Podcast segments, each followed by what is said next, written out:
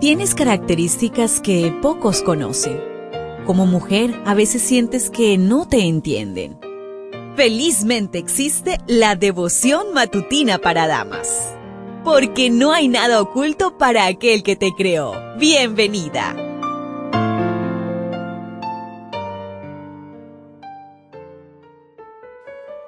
Una nueva semana, una nueva oportunidad de mejorar nuestra relación con nuestro Dios. Bienvenido, bienvenida una vez más aquí a la matinal. Hija mía, no tengas miedo. Para hoy domingo, 15 de octubre, trae por título Paradojas. Lucas 9:45 nos dice, pero ellos no las entendieron, pues les estaban veladas para que no las entendieran y tenían miedo de preguntarle qué querían decir. El día después de la transfiguración, a los discípulos todavía les faltaba mucho como líderes de la iglesia naciente. Debido a su poca fe y a causa de falta de oración y ayuno, no pudieron sanar a un joven endemoniado, hijo único de su padre, eso lo puedes confirmar en Mateo 17, 14 al 21 o Marcos 9, 29. Aún padecemos de las mismas faltas. Habían recibido poder para echar fuera demonios, pero no pudieron sanar a este muchacho endemoniado. Jesús les habló de la muerte que enfrentaría. Ellos no entendían cómo alguien que sujetaba tempestades y resucitaba muertos no podía impedir su propia muerte. Tampoco entendían por qué Jesús, que había gozado de la gloria celestial, aceptaba la humillación y el sufrimiento. La vida cristiana está llena de paradojas.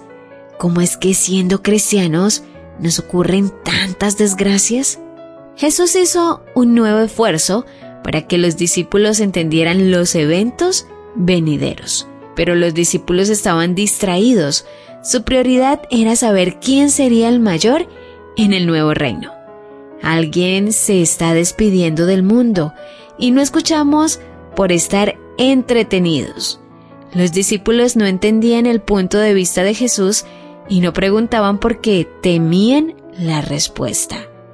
El miedo a preguntar impide ampliar el conocimiento.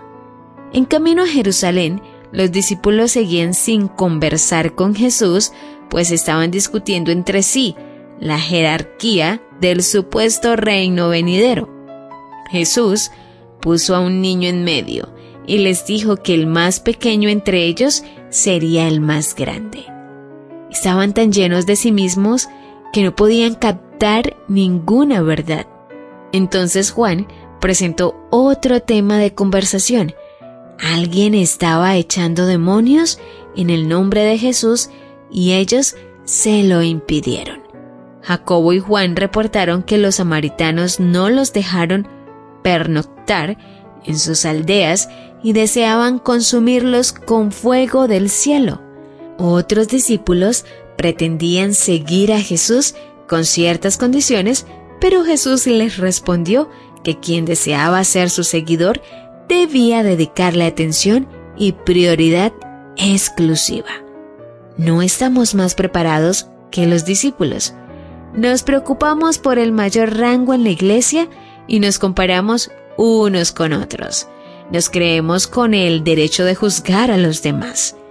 El liderazgo cristiano es paradójico. Para ser grandes, debemos ser pequeños. Para disfrutar al lado de Jesús, debemos padecer. Para ser líderes, debemos servir, sin comparaciones ni distinciones. El liderazgo cristiano requiere una entrega completa y una dedicación excepcional. Solo Jesús dará el éxito a nuestra labor. ¿Lo ves? ¿Te das cuenta? Tu creador tiene el manual perfecto de tu estructura femenina. La devoción matutina para damas vuelve mañana. Gracias a Canaan Seventh Day Adventist Church and DR Ministries.